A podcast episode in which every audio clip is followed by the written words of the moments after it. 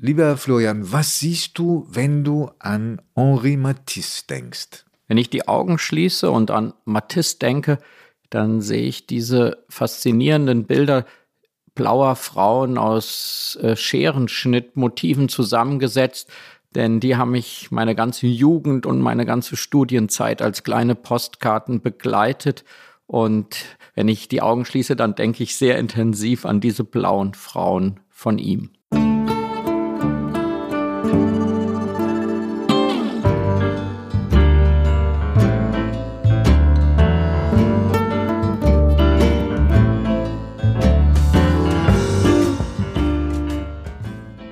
Augen zu.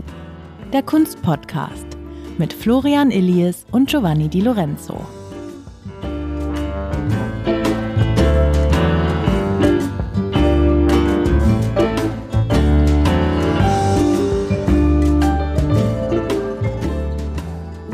Herzlich willkommen bei einer neuen Folge von Augen zu, die wir Henri Matisse widmen.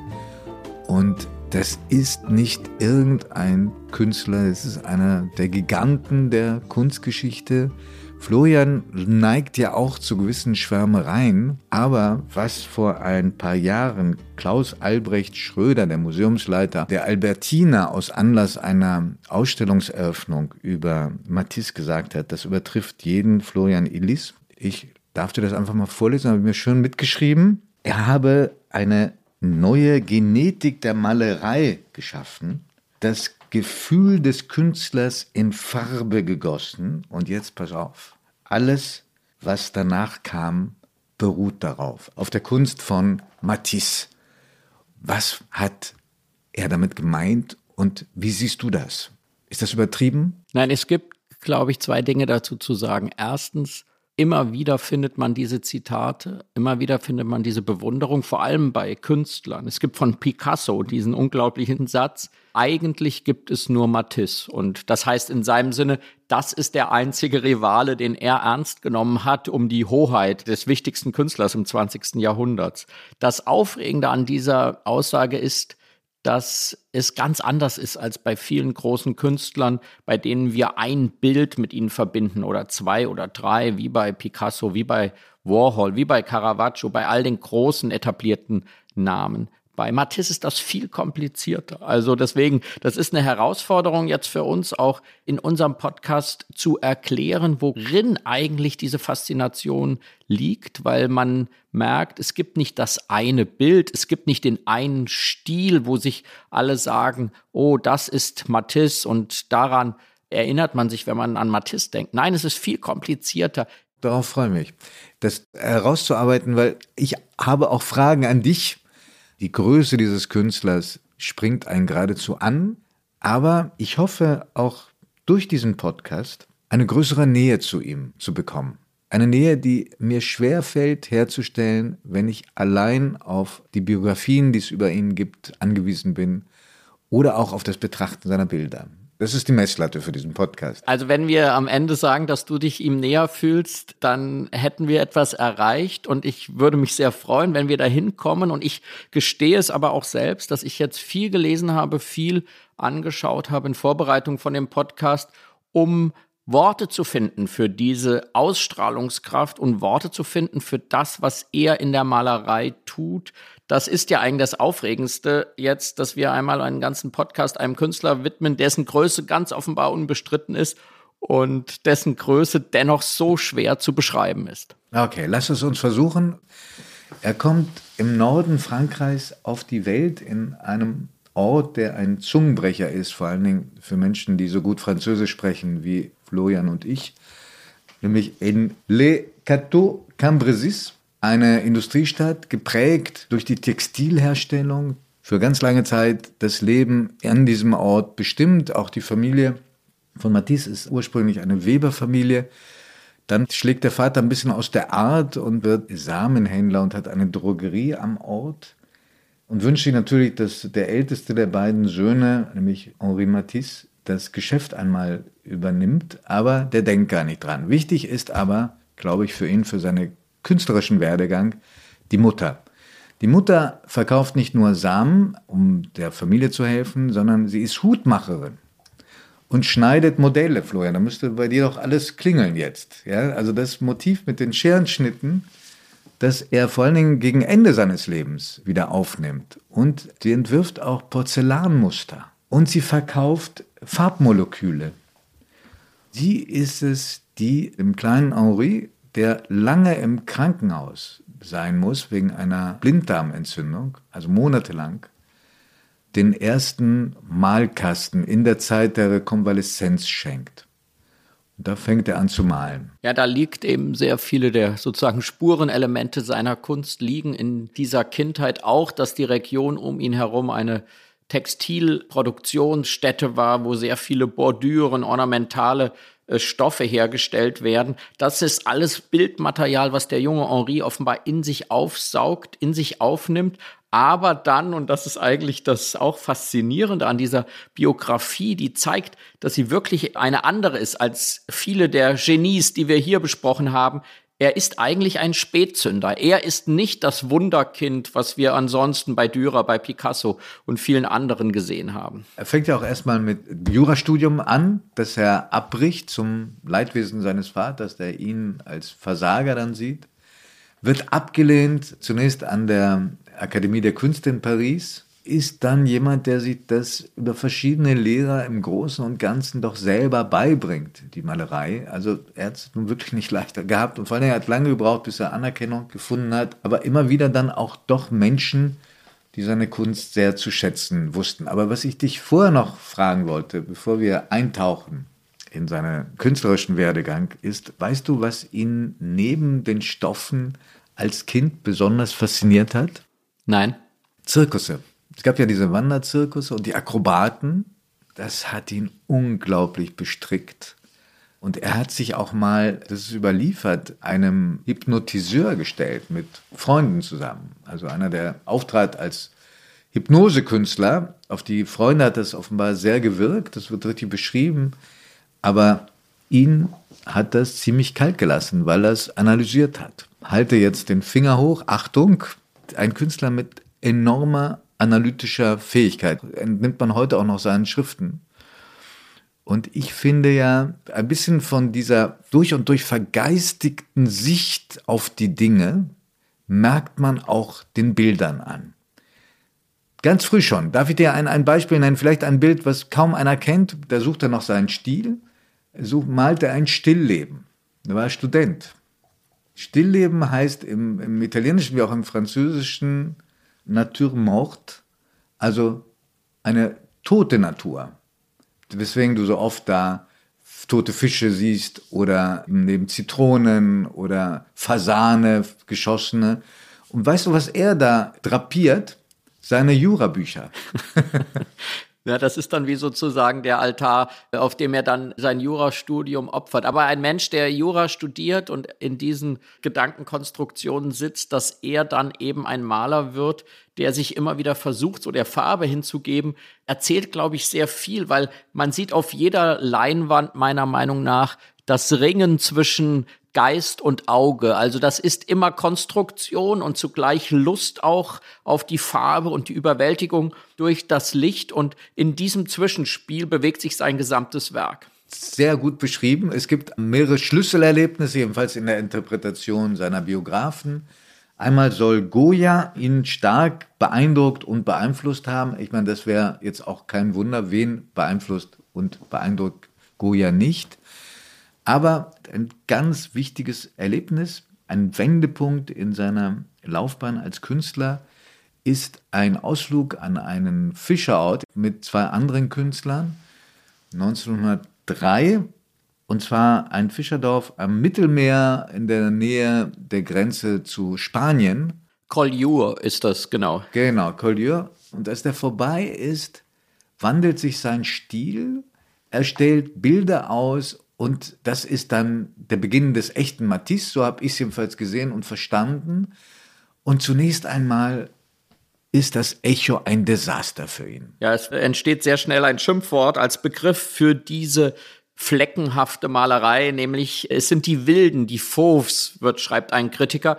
Und wie schon bei den Impressionisten, als der Impressionismus auch ein Schimpfwort gewesen ist, wird wieder das Schimpfwort zum Stilbegriff und sie nennen sich die Fauvisten oder sie werden so genannt, André Derain und vor allem Matisse, die diese Landschaften aus der Gegend um Collioure in Paris ausstellen. Und das sind wirklich ungeheure Farbexplosionen, sehr ruppig, sehr grob, sehr wild gemalt, erinnert etwas an die parallelen Farben von Ernst Ludwig Kirchner in Deutschland, von Jawlensky, von Kandinsky. Also das ist alles Teil eines expressiven, malerischen, wilden, farbigen Experimentierens zum Beginn des 20. Jahrhunderts, aber eben bei Matisse mit dieser französischen Wärme, mit diesen französischen Farben. Mit Derain und De Flaming ist ja übrigens damals weggefahren. Die sind ein bisschen in den Hintergrund getreten. Er ist umso größer geworden.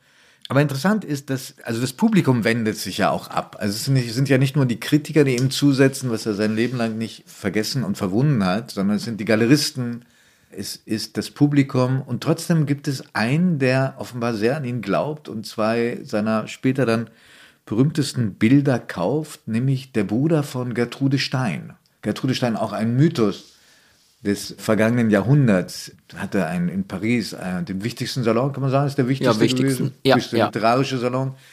Und übrigens auch eine frühe Sammlerin von Picasso.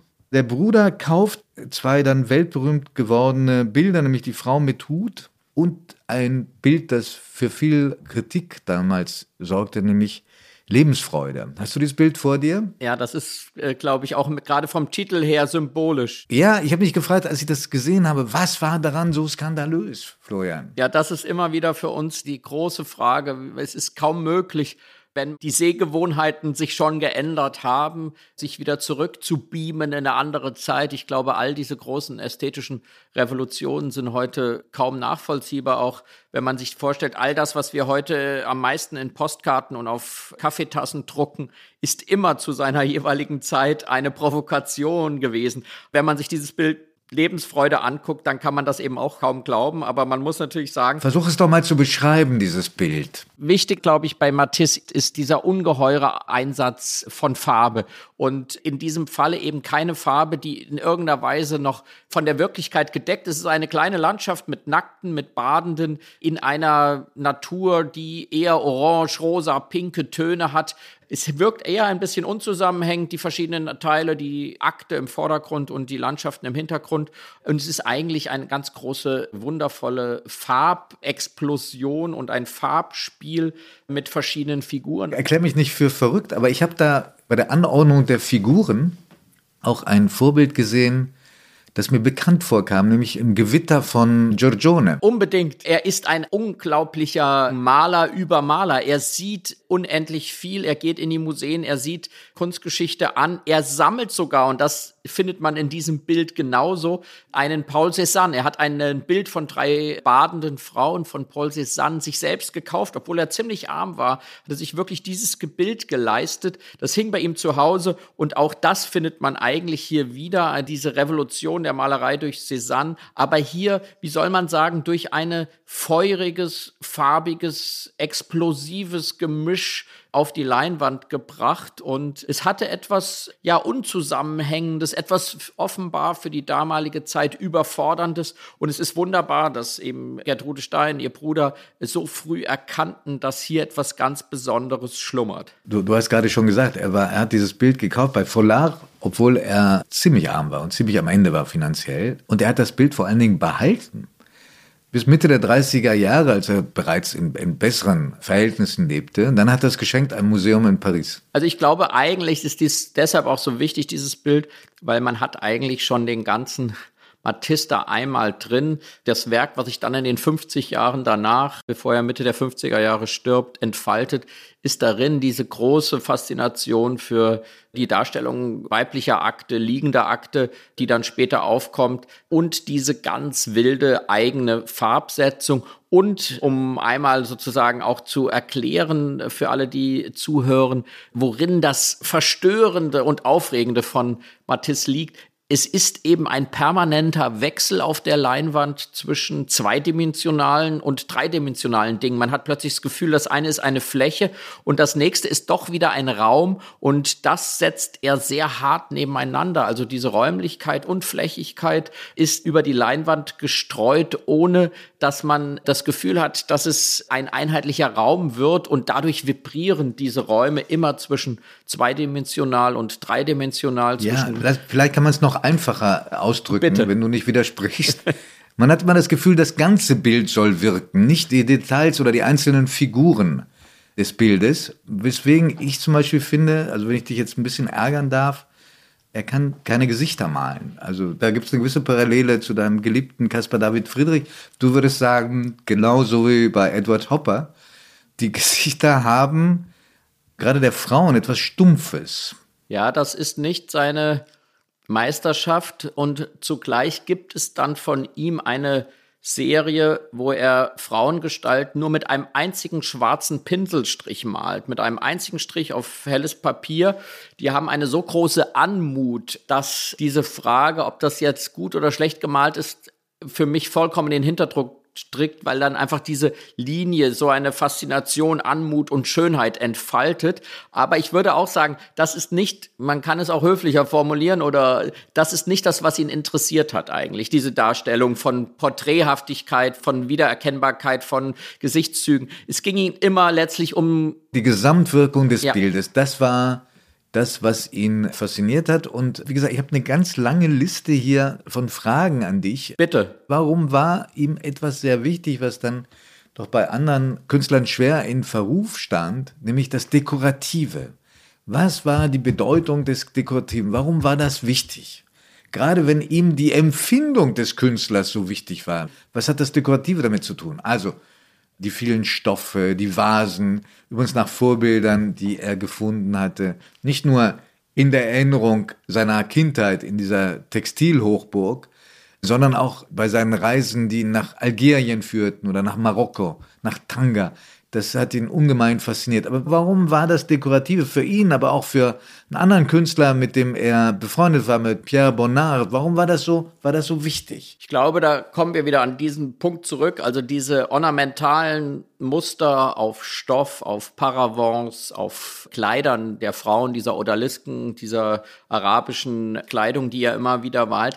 Das ist eben eindeutig durch den Stoff immer eine Fläche. Und dass er diese bemalten Flächen in seine Bilder einbauen kann, hilft ihm, um die Körper der Frauen, die Körper des Tisches, des Fensters, also der, der verschiedenen Dinge im Raum besser hervorheben zu können. Und er hatte eine ungeheure, ja, wie soll ich sagen, das ist seine große Liebe zu diesen dekorativen, ornamentalen Formen, ist vergleichbar mit der zum Beispiel von Picasso zu den ethnografischen, frühen afrikanischen Skulpturen. Oh, von denen war er auch sehr fasziniert, von den Ja. afrikanischen Masken war Matisse ganz, ganz fasziniert, ja. die ja auch diese Zweidimensionalität haben. Also und ich glaube, das ist der Grund dafür, der eine Grund, diese Flächen, wo er dieses Farbspiel zeigt und das zweite natürlich diese ungeheuren Reichtum an Farben, der sich da ausdrückt. Das ist für ihn quasi wie Malerei, was er da sieht auf diesen Stoffbordüren und er nimmt sie als Elemente in seine Kunst hinein,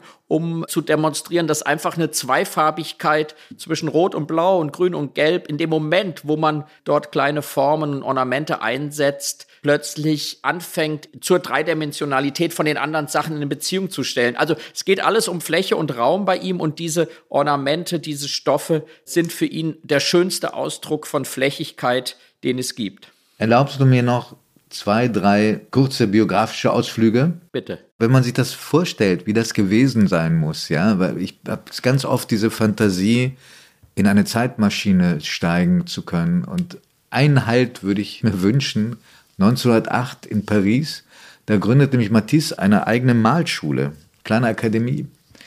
An dieser Akademie sind so viele Frauen wie sonst an keiner anderen Kunstschule und besonders viele Deutsche. Also es sind die Namen 8 von 18 äh, jungen Künstlern und Künstlerinnen überliefert.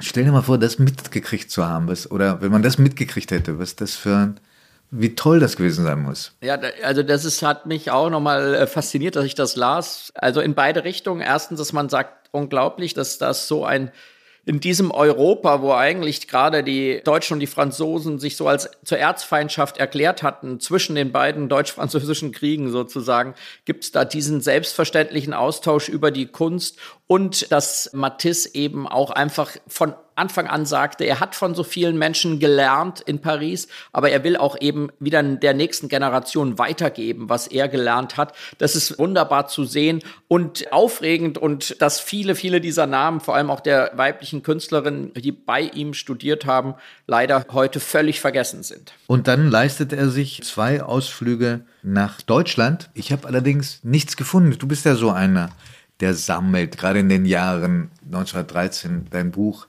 1914 war er in Berlin. Ich habe aber so, außer dass er in der Galerie von Gurlit ausgestellt hat, also ein Name, der heute noch oder erst vor wenigen Jahren noch Schlagzeilen gemacht hat, habe ich nichts gefunden. Und dass diese Bilder konfisziert wurden, weil die, dann begann ja der Krieg. Ja, genau. also er Weltkrieg. ist der Franzose, der in Berlin ausstellt, während die Deutschen gegen die Franzosen äh, Krieg führen. Das ist sehr faszinierend. Er war auch ein paar Jahre zuvor da. Da gibt es Schilderungen, dass offenbar die ganzen Maler, Max Liebermann und so weiter, in die Galerie kamen von Kassierer, wo er ausstellte und irgendwie irritiert, verstört, fasziniert waren. Also er war zweimal tatsächlich in Berlin. Er war ganz offensichtlich ein richtiger äh, Unruhegeist. Also er war in Nordafrika. Er reist umher. Er fährt später nach Amerika. Er lebt erst in Paris, dann in Nizza. Also er ist, das sieht man eben seiner Kunst an, zeitlebens ein Suchender. Er sucht neue Einflüsse, er sucht andere Kunst, er sucht einen eigenen Weg und es ist wirklich faszinierend, dieses Leben zu sehen, das so viele unterschiedliche Stilformen eigentlich auch bereithält. Wirklich in dem Falle nur Picasso vergleichbar. Er hat eben auch Skulpturen gemacht, Zeichnungen gemacht, Druckgrafik gemacht, in ganz, ganz unterschiedlichen Bücher, Formen und Ausdrucksweisen. Illustrationen zu Büchern gemacht Drehbücher geschrieben, schon sehr, sehr jung, ja. Und 1910 oder 11 besuchte er auch München und da gibt es ein komisches Bild aus dem Löwenbräu-Keller. Er inmitten von zwei Malerkollegen. Und das ist so, wenn du das dir anschaust, ist wie ein Selfie heute. Mir kommt es so vor, als habe er gemessen an den anderen Künstlern, die du auch gerade genannt hast, oder denk nur an einen Modigliani oder so, also alles Menschen, deren Biografien sich irgendwann so gekreuzt haben, dass er ein relativ bürgerliches Leben geführt hat und das auch ziemlich ostentativ getan hat. Genau, der hat sehr bewusst bürgerlich gelebt, was wir als psychologisch geschulte Menschen wissen, genau das Gegenteil heißen kann. Also wir wissen eigentlich unglaublich wenig über sein reales Leben. Er war sehr lange verheiratet, anders als bei Picasso, wo wir quasi wirklich jede einzelne Geliebte kennen und wissen, wie diese Beziehung zu der Frau zu verschiedenen Kunststilen und Bildern geführt hat, weiß man über seine Details seines alltäglichen Lebens nichts außer dann der großen Explosion in den 30er Jahren, als eben seine Ehefrau, mit der er wirklich dann schon Jahrzehnte zusammenlebte, sich von ihm trennt, weil sie das Gefühl hat, dass er mit einem jungen Modell zu nah ist, einer russischen Emigrantin Lydia, die er malt in diesen Jahren und da endet diese sehr langjährige Ehe dann. Die wird dann zwischendurch auch entlassen, um die Amelie, die Ehefrau, zu beruhigen, aber sie kehrt dann wieder und wird seine Assistentin und hat dann offenbar im Alter ihm sehr geholfen, wo er also schwerst behindert beim Malen liegend und im Rollstuhl gemalt hat und da hat ihm unglaublich hilfreich gewesen sein. Also ein bisschen weiß man schon. Also er hatte ja, also ich habe ja gesagt, bürgerlich, aber relativ bürgerlich, gemessen an den anderen, gemessen an einem Picasso, wie gesagt. Er hatte äh, eine uneheliche Tochter, bevor er Amélie kennenlernte und heiratete. Marguerite, die dann auch eine große Rolle bei der Sichtung und Verwaltung des Nachlasses führte, die aber voll in die Familie integriert wurde. Mit Amélie hatte er zwei Söhne, Jean Gerard und Pierre, der in New York auch eine eigene Galerie aufmachte und äh, auch dafür verantwortlich ist, mit dafür verantwortlich ist, dass Matisse in Amerika eine ziemlich große Nummer wurde zu Lebzeiten. Worauf ich nochmal hinaus will und auch dich nochmal fragen will, wenn du diese Bilder siehst von dem alten Matisse, also wir sind dann eben in den 40er, 50er Jahren und man sieht ihn in diesem Rollstuhl sitzen und im Bett liegen, wo er wirklich kaum noch in der Lage ist, Kunst zu schaffen. Ist das nicht etwas, was dich berührt oder bewegt, wie man sieht, wie er da mit der letzten Lebenskraft wieder versucht, Bilder der Lebensfreude zu malen? Doch, natürlich, natürlich. Er selber hatte dafür ja auch ein Vorbild, nämlich Renoir. Du hast ja vorhin gesagt, dass er es ihn auch nach Nizza gezogen hat. Also Südfrankreich war seine späte Liebe, da hat er eigentlich mit Unterbrechung dann Jahrzehnte zugebracht. Erst in Hotels, die es zum Teil heute noch gibt. Das Beau Rivage zum Beispiel. Und dann hat er sich Ateliers gemietet. Dann ist er, ganz zum Schluss ist er in ein Haus gezogen, das, wenn ich mich richtig erinnere, der Traum hieß, also auch ein schönes Sinnbild. Und einmal, einmal besuchte er, da war er noch gut beieinander, den, den alten Renoir, den Tatring, der übrigens auch mal, wir haben ja Modigliani mal besprochen. Erinnerst du dich, wie entsetzt Modigliani von der Begegnung mit Renoir ja, war? Ja, weil ja. der so lüstern erzählte davon, wie er seine äh, Modelle behandelt habe. Und der greise Renoir, den beobachtet er dann beim Malen und dann sagt Matisse und plötzlich war er wieder lebendig. Also er hatte ein Vorbild für dieses Arbeiten auch unter schwersten Bedingungen und gezeichnet von schwerer Krankheit. Er hatte ja einen Darmkrebs, zwölf oder dreizehn Jahre vor seinem Tod. Und auch der hat ihn natürlich enorm mitgenommen. Und das sind eben, ich habe das ganz am Anfang gesagt, in dem Fall deswegen habe ich da so eine persönliche Beziehung zu, diese blauen Frauenfiguren eben wirklich mit einem Stock an die Wand, diese Formen gezeichnet, die dann ausgeschnitten wurden und dann geklebt wurden zu diesen knienden, sitzenden Frauenfiguren aus den 50er Jahren. Das war mein Matisse, den ich liebte, den ich in kleinen Postkarten von Studentenzimmer zu Studentenzimmer mitgetragen habe, weil da tatsächlich für mich das drin steckte, was ich mir da aus meiner kleinen deutschen Kindheit erträumte, nämlich Lebensfreude, dieses Südfranzösische auch, dieses Blau des Himmels und des Meeres. Und eigentlich, und das würde ich sagen, spürt man seinem ganzen Werk auch an, jetzt wo man älter geworden ist und auch mehr verstanden hat über seine Kunst, diese Lebensfreude, diese Farbigkeit, dieser Glauben an die Schönheit auf der Erde, das ist natürlich alles überhaupt nicht oberflächlich, sondern das ist auch ein langer, ein lebenslanger Kampf. Er trotzt das der Wirklichkeit ab, er trotzt das der Krankheit ab. Er träumt immer wieder und es hat etwas, das hat er ja auch selber gesagt über sein Spätwerk und das fand ich sehr berührend. Er hat versucht, wieder kindlich zu werden in seiner Kunst, in diesen Scherenschnitten und ich glaube, das macht deren besonderen Zauber aus. Ja, natürlich muss man auch Künstler immer ihren kontextualisieren in ihre Zeit. Also für, für uns, zehn Jahre lang hat er diese Odalisken gemalt. Die sagen mir persönlich sehr wenig. Odalisken muss man auch vielleicht erklären. Das waren Sklavinnen, Hellhäutige in den Harems in der heutigen Türkei. Man fragt sich, was hat ihn da so fasziniert an diesen Figuren? Ja, wäre heute undenkbar wahrscheinlich. Werbung. Liebe Hörerinnen und Hörer, Kennen Sie schon das Kunstmagazin der Zeit? Mit der Weltkunst erleben Sie jeden Monat die schönsten Seiten der Kunst. Sie wollen das Magazin unverbindlich testen? Dann bestellen Sie Ihr persönliches Kennenden-Exemplar gratis unter www.zeit.de/weltkunst-podcast.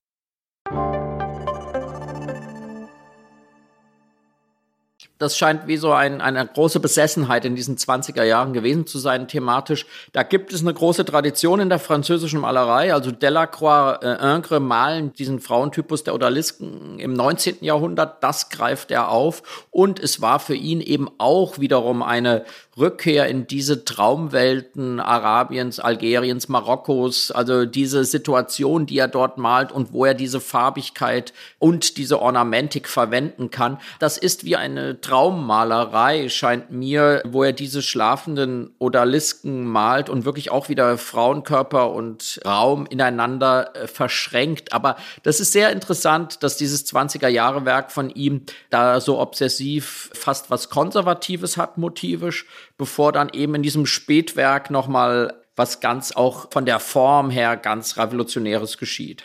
Du hast gerade beschrieben, was dich besonders berührt hat. Mich hat eine Wandzeichnung unglaublich berührt. die entstanden sein muss in der Zeit, als er auch die Fenster für die Rosenkranzkapelle in Vence gestaltet hat. Übrigens auf Vermittlung offenbar einer Dominikanerin, also einer Nonne, die ihn pflegte. Und da sieht man Madonna, so auch ein ziemlich grober Strich mit dem Jesuskind im Schoß und dieses Kind breitet die Arme aus. Also praktisch ein Hinweis auf die spätere Kreuzigung. Das fand ich ein wahnsinnig bewegendes Bild.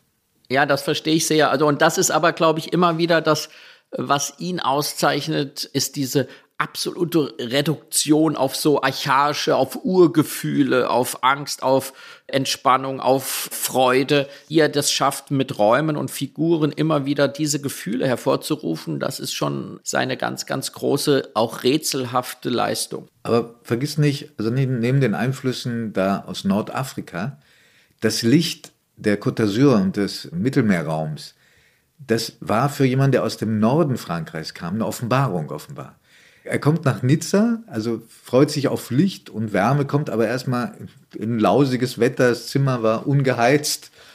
Das Fenster gab auf diese Promenade, diese Prachtpromenade, die es da in Nizza entlang des Meeres gibt, die für, ich glaube, die zwei Kinder von Mann haben das mal, haben diese Promenade mal unglaublich gelobt und gesagt, das sei das Sinnbild für eine Promenade in ganz Europa und heute eigentlich ein ziemlich scheußlicher, dicht befahrene Straße ist. Und als er dann diese Zeit, Kälte, Regen, Schneeregen, ist alles überliefert, dann überstanden hat und dann das Licht kam, das hat ihn für ganz viele Bilder sehr, sehr inspiriert.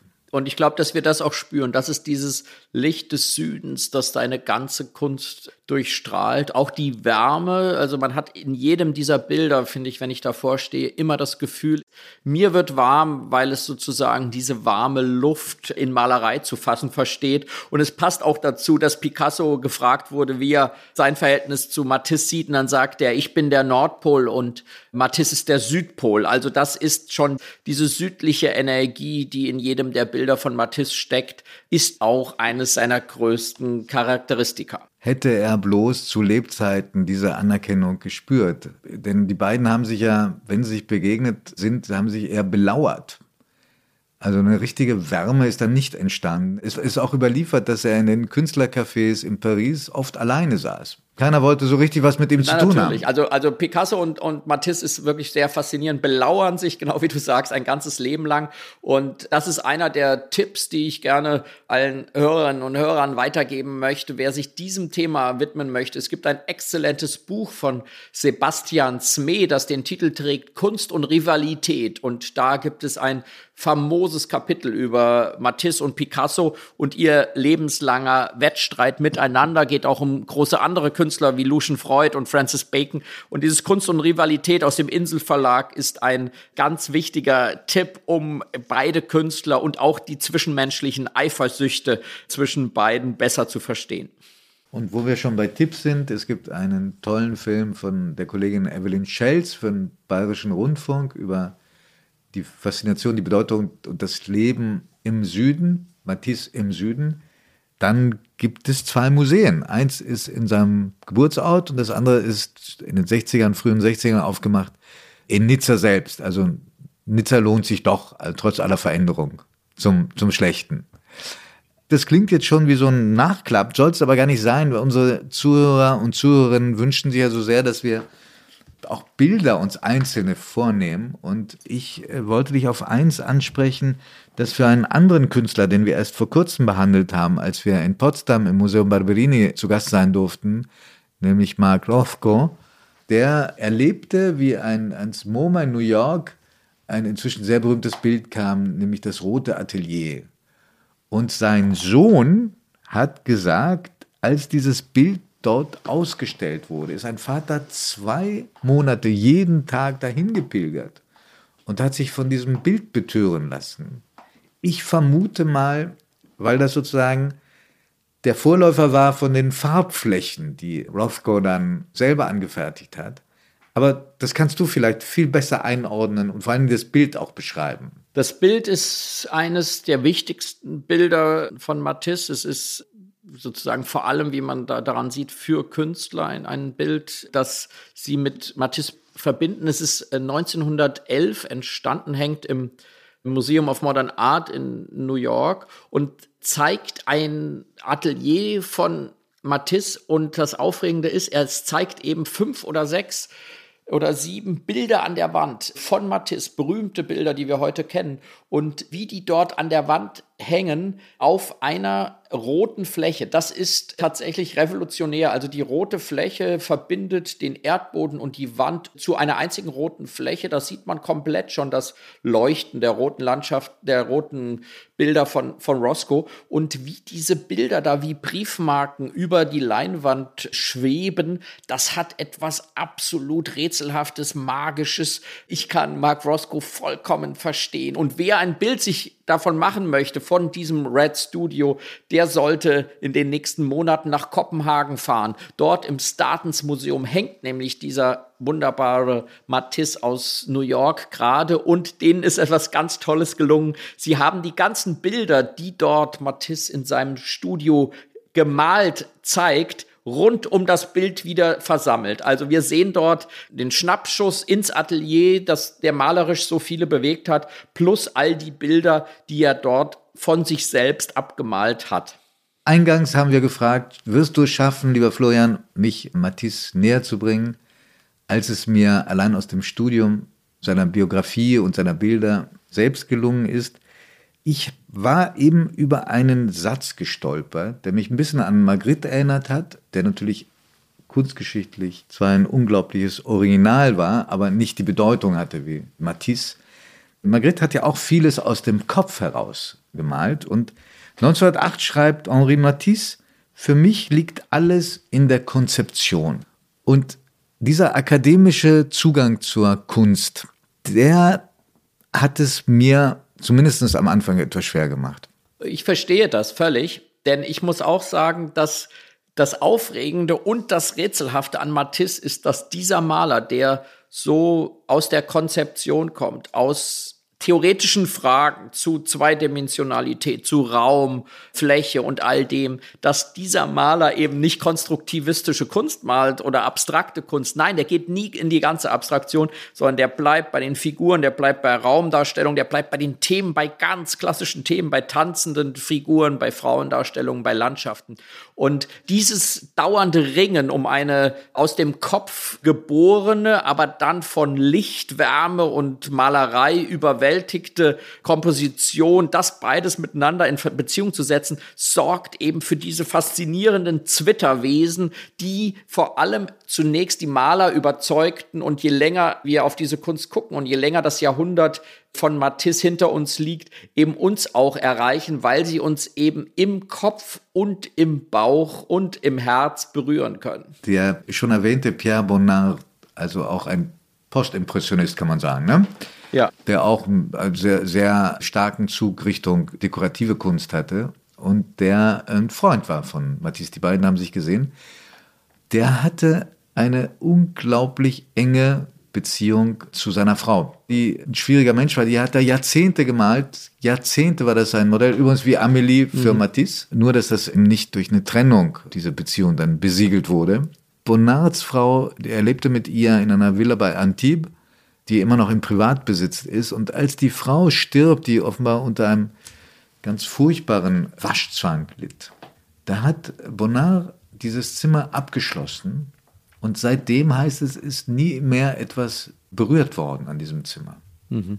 Und die Nachfahren haben es auch so gehalten. Also also hat meine Fantasie sehr beflügelt, diese Vorstellung. Also man sieht eben auch, da auch das ist ein großes Faszinosum rund um Matisse, inwieweit er zu seiner ganzen Lebzeit Maler an sich gebunden, um sich gebunden und mit ihnen gemeinsam wieder nächste Schritte in seine eigene Entwicklung gegangen ist und auch inspiriert hat. Und Bonnard ist sicherlich einer jener französischen Künstler, der stilistisch mit ihm in gewissen Phasen sehr eng verbunden gewesen ist. Liebe Zuhörerinnen und liebe Zuhörer, vielen, vielen Dank, dass Sie uns gefolgt sind, auch bei diesem Ausflug zu Henri Matisse.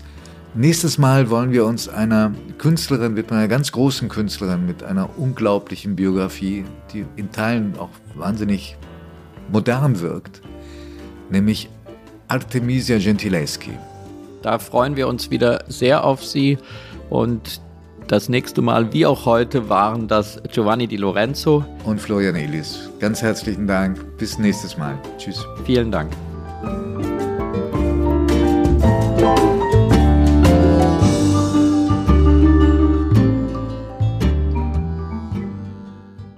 Augen zu ist ein Podcast von Zeit und Zeit Online, produziert von Pool Artists.